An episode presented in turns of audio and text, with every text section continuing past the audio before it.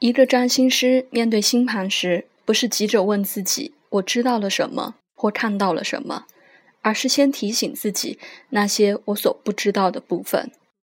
一旦你明了自己的局限，你就知道要保持一种谦虚的态度来看星盘。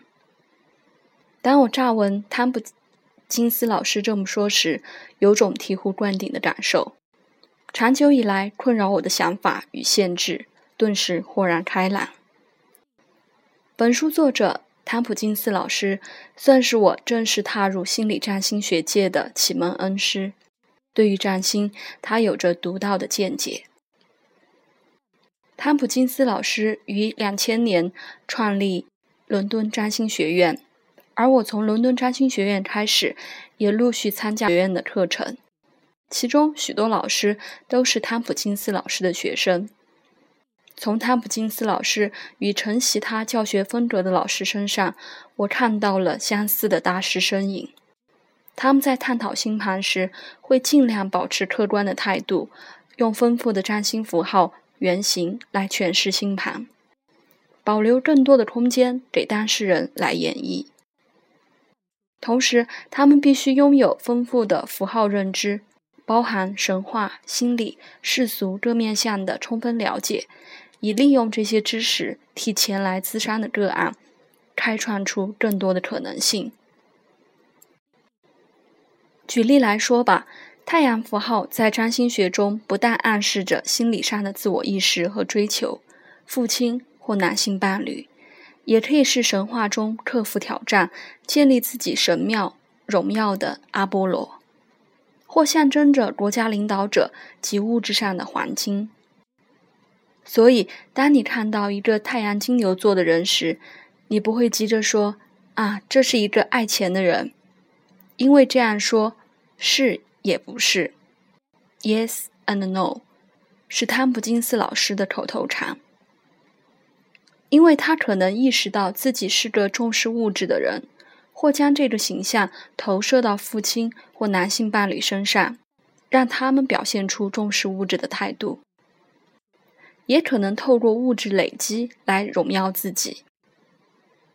当我明了这一点后，才理解为何在占星学院中，老师们不急于教你怎么推算流年，或告诉你土星在第八宫的人就是这种命，而是仔细仔细带你探索行星、宫位、星座原型，让你对每种占星符号有踏实的认识。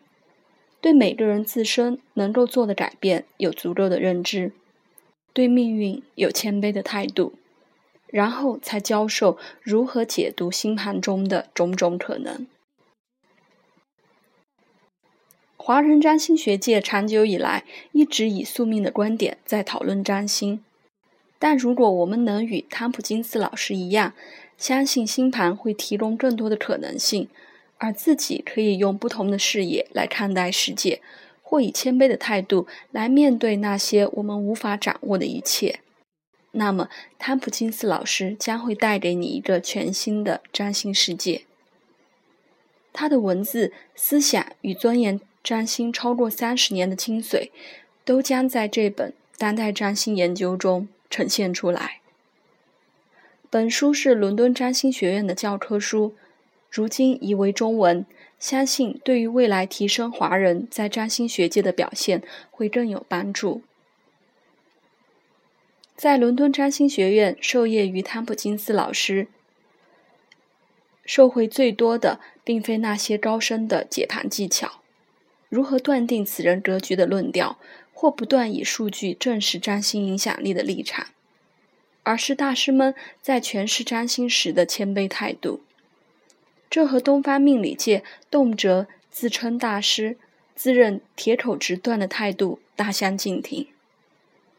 他们面对个案或讨论时，鼓励提醒我们去了解一个人潜在的发展可能。这就是人文占星学与心理占星学的基础精神。将星盘看作是一个种子带或一张地图，这幅地图上不止一条路径。而我们随时都有不同的人生岔路可供选择。你准备好了吗？让我们一起跟随汤普金斯老师，通过占星符号来认识生命的种种可能。